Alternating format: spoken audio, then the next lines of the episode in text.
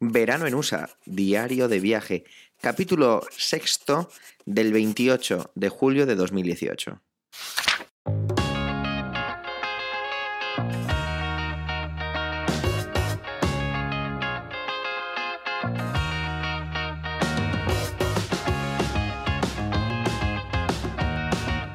Hola y bienvenidos a Verano en USA, un podcast de Milcar FM, un diario de vacaciones en el que yo, Javier, te cuento mi verano en los Estados Unidos de Norteamérica. Ponte cómodo y disfruta conmigo de las aventuras que me van sucediendo.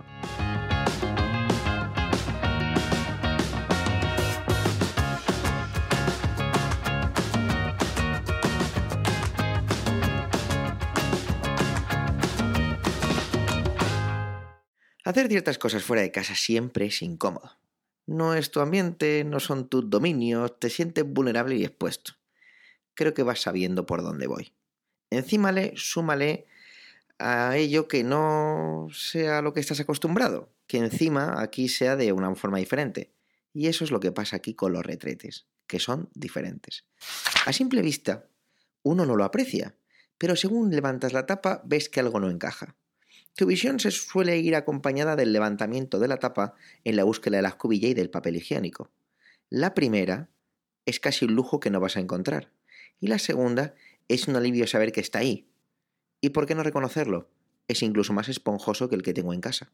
Pero es que lo raro... ¿Dónde está? ¿Qué es lo que ves raro? Pues la cantidad de agua.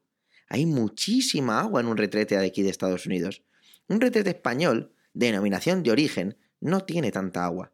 Simplemente un poco en el fondo. Aquí, sin embargo, se podría jugar con el barco pirata de Playmobil. Enseguida ves que otra de las cosas que no te encaja es la posición en la que tus cositas se van a marchar. En España tú no lo ves. La evacuación, la forma que tiene el retrete es una forma de U. Entonces, esa evacuación tú no la ves. Sin embargo, aquí la salida está paralela al suelo. Es un tubo que continúa. Te sorprendes a ti mismo con la mano derecha mesándose la barba, mientras que con la mano izquierda vas desabrochándote el pantalón. La mirada sigue fija en esa ingente cantidad de agua. Y es que, desde que has visto esa cantidad de agua, no dejas de pensar en lo mismo. Y es que eh, quizá al descargar la hamburguesa se produce ese salpicado frío y tremendamente desapetecible sobre tu delicada piel. El truco que todo el mundo conoce y que nadie habla sobre poner un poco de papel se te antoja en este caso muy poco ecológico, ya que deberías usar demasiado del mismo, unido a un miedo sobrecogedor acerca de qué pasaría si al usar demasiado papel, más la aportación que tú vas a hacer a la causa, aquello, recuerda que no tenemos escobilla, no quiera salir. Mientras estos segundos transcurren, para tu mente y tu corazón de manera muy lenta, la vista a la que has estado regalando tus ojos no hace más que aumentar las ganas de abrir puertas y dejar que la bestia que llevas dentro se libere. Yo opto por no pensarlo, querido diario. Me siento y simplemente intento abstenerme pensando en un mundo perfecto con retretes de teflón y con calefacción para esa delicada piel. Aún no me he enfrentado al siniestro destino del frío salpicado, pero estoy seguro que espera paciente su aparición. Cuando ya me haya acostumbrado a soltarlo todo aquí, ahí estará. Pero tranquilo, querido diario, no lo compartiré contigo porque no quiero que sufras por mí. Lo que deduces cuando terminas es lo que confirmas cuando te levantas. Al existir tanta agua, aquello está ahí, esperando, flotando e incluso moviéndose graciosamente con la inercia de su liberación. Aquí es cuando entiendes parte de la ingeniería diferente con lo que tenemos en España. Resulta que al pulsar, tirar o girar la cadena de la cisterna, se produce un efecto sifón que absorbe con una fuerza vengativa todo el agua y, evidentemente, tu aportación a la causa con una ruidosa seducción. Perdón, seducción no, con una ruidosa succión.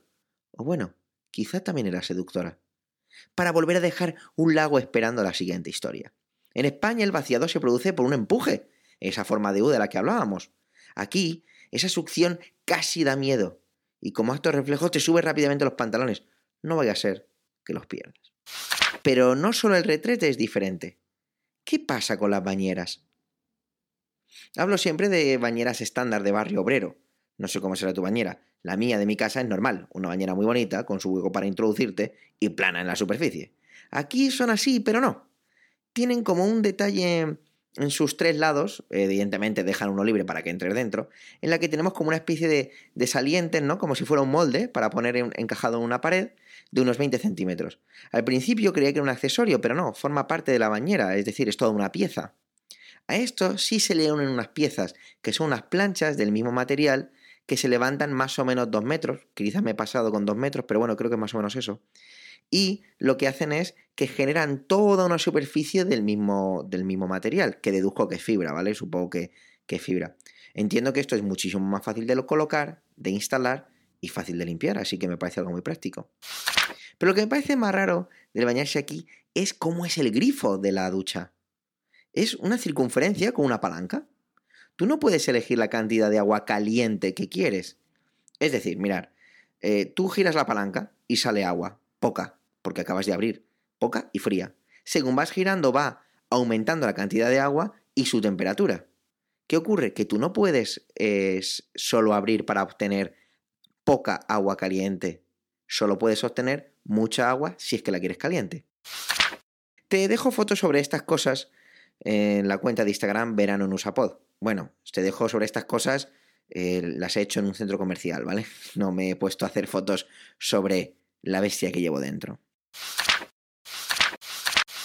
Como verás, he pasado varias páginas para que así desconectes de lo que te acabo de contar. Pero bueno, espera, si te acabo de decir esto, eh, vuelves a recordarlo. Bueno, dame un momento. Sorteo. Ya que has llegado hasta aquí en el capítulo de hoy, te mereces un regalo. En la cuenta de Instagram Verano Pod verás que he colgado una foto con una camiseta muy chula de por aquí. ¿La quieres? Pues para poder conseguirla tienes que hacer lo siguiente. Comenta en la foto de Instagram lo que te apetezca.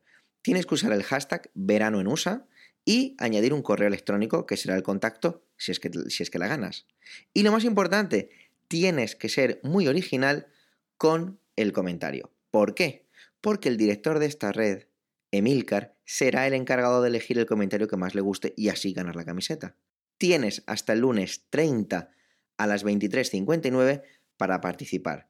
Y en el capítulo siguiente prepararemos el, el audio con el ganador.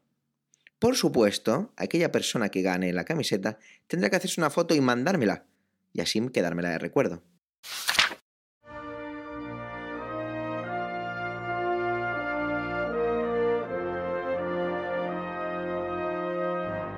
Acabo ya la página del diario de hoy, no sin antes agradecer que estés ahí, acompañando mi camino. Te recuerdo que en emilcar.fm barra tienes todo lo que necesitas saber del viaje. Puedes dejar comentarios y preguntarme lo que quieras. También puedes seguir el podcast en Instagram como Verano en USA Pod y escuchar el score en Spotify como Verano en USA-medio playlist. Espero que estés pasando un verano de escándalo. Hasta la próxima página de este diario aquí, en Verano en USA.